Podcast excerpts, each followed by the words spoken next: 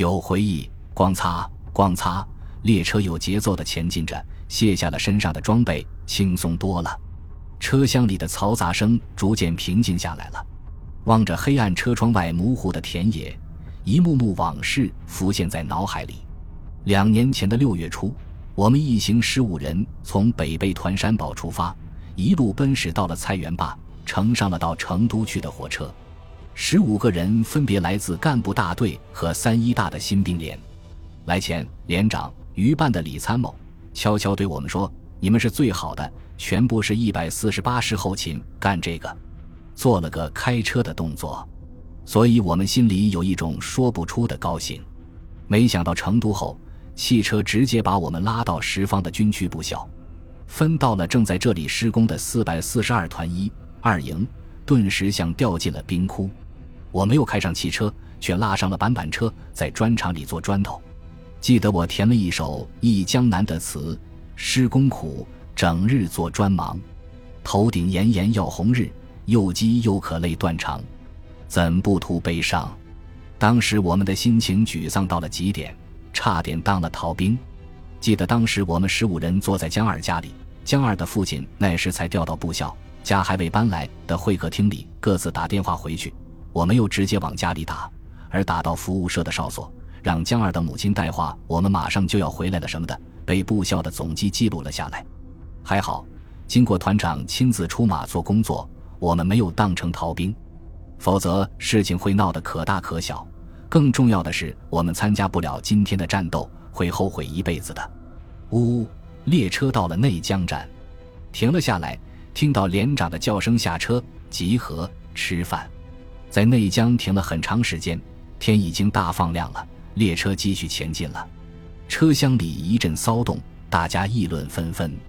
八班长，刚才在内江，你们一个重庆老乡的父母来看他了，是五连的一个新兵，叫杨某某。不知是谁对我说道：“是吗？他父母怎么知道我们今天要经过这里呢？他父亲是铁路职工，还带给他不少东西呢。是呀，他父母怎么知道儿子要在今天经过此地呢？要知道部队的行动可是军事机密呀。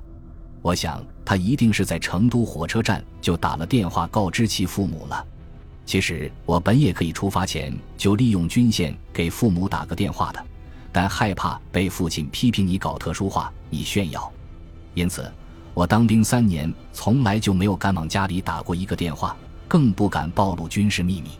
我想他是铁路职工的子女，懂得列车的编号。非常遗憾的是，五连的这个兵也是蒲河公社黄沙大队的知青，此次与他父母真的成了诀别了。他在上战场的第二天就牺牲在南疆了。现在我们师在渝的复转退军人每年八一节都要聚集一次，也都邀请了其母亲参加。咣擦，咣咣擦，列车发出异样的声响。从车窗举头望去，原来火车改向南去，正在过小南海长江大桥了。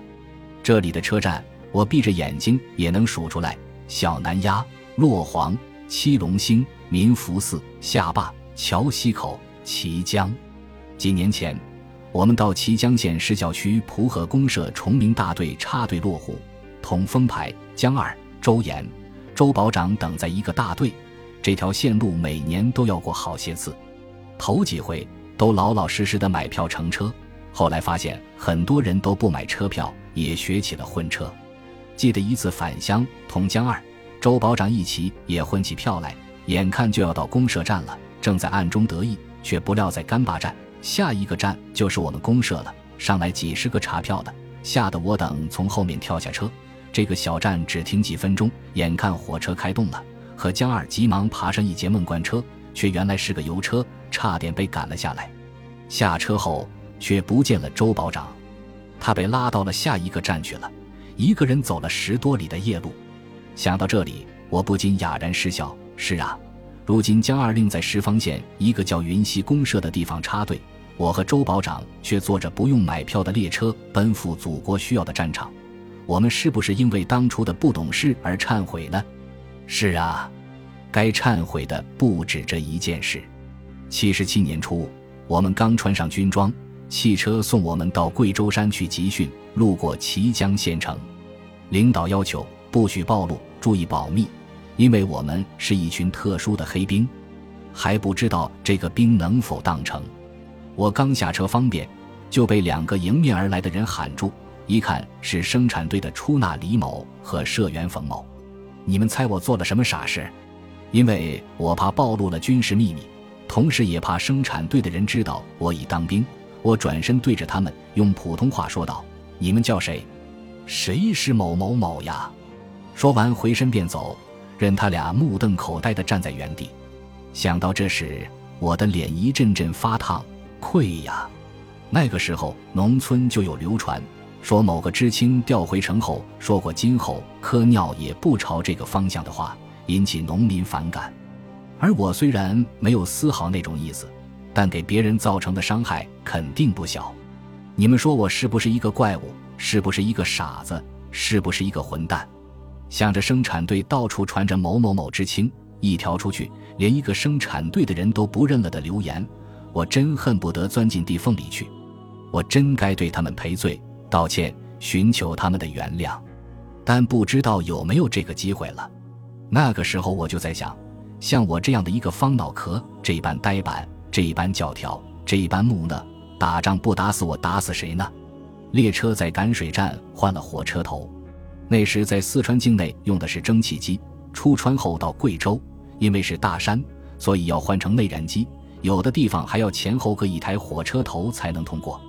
我们也在这里吃饭、灌水、洗漱，然后继续前进，进入前景，又见到贵州山了。想起两年前，我们新兵连就是在黔北遵义市一个叫高平区的一个叫李家湾的火车站旁的一个号称五千七百零九的兵工厂牌子洞进行了为期三个多月的集训。那时训练之余，我们带着一帮比我们小的小崽儿们在这里翻山、钻洞、打刺猪、摸鱼，甚至还去偷过伙食团的食物。刘兴民土匪的外号就是在这里被叫出来的。因为他是从西安来的，那年只有十四岁，先叫他西安老二，后简称老二，又延伸到棒老二级土匪。这个外号伴随着他的军旅生涯。我们一起退伍，他回西安后二十六年了，一直没有他的消息，还怪想念的。在那段日子里，我们是无忧无虑的，愉快的，也是天真的，不知天高地厚的。记得我当时模仿毛主席的《沁园春·长沙》，也填了一首词。其实我根本不懂诗词，不懂平仄，不懂对仗，只是卖弄而已。叫贵州怀有平地而丘，山峦独特，峭崖悬陡。看绿荫千层，丛林万堵，百里赤水，浪剑河吼。险道楼观，恶风大尖。当年红军泥丸走，攀上去用双脚踏云，手摘星斗。集训曾到此游，望不穿烟雨叹回首。以广阔天地，同甘共苦。今方远别，仅以问候。寻探江山，光辉辽阔，勇气更上一层楼。看远处有险峰万座，各显风流。真是癞蛤蟆打呵欠，好大的口气！我还真恬不知耻的寄给了下农村时的朋友，结果别人给我回复了一首，水平比我高多了，弄得我汗颜良久。我趴在窗口。死命地望着，这里不是娄山关吗？这里不是牌子洞吗？这里不是李家湾吗？啊，贵州山呀！我的军旅生涯从你开始，难道我的生命也会经你而终止吗？我不敢再想下去了，使劲地关上了窗户。本集播放完毕，感谢您的收听，喜欢请订阅加关注，主页有更多精彩内容。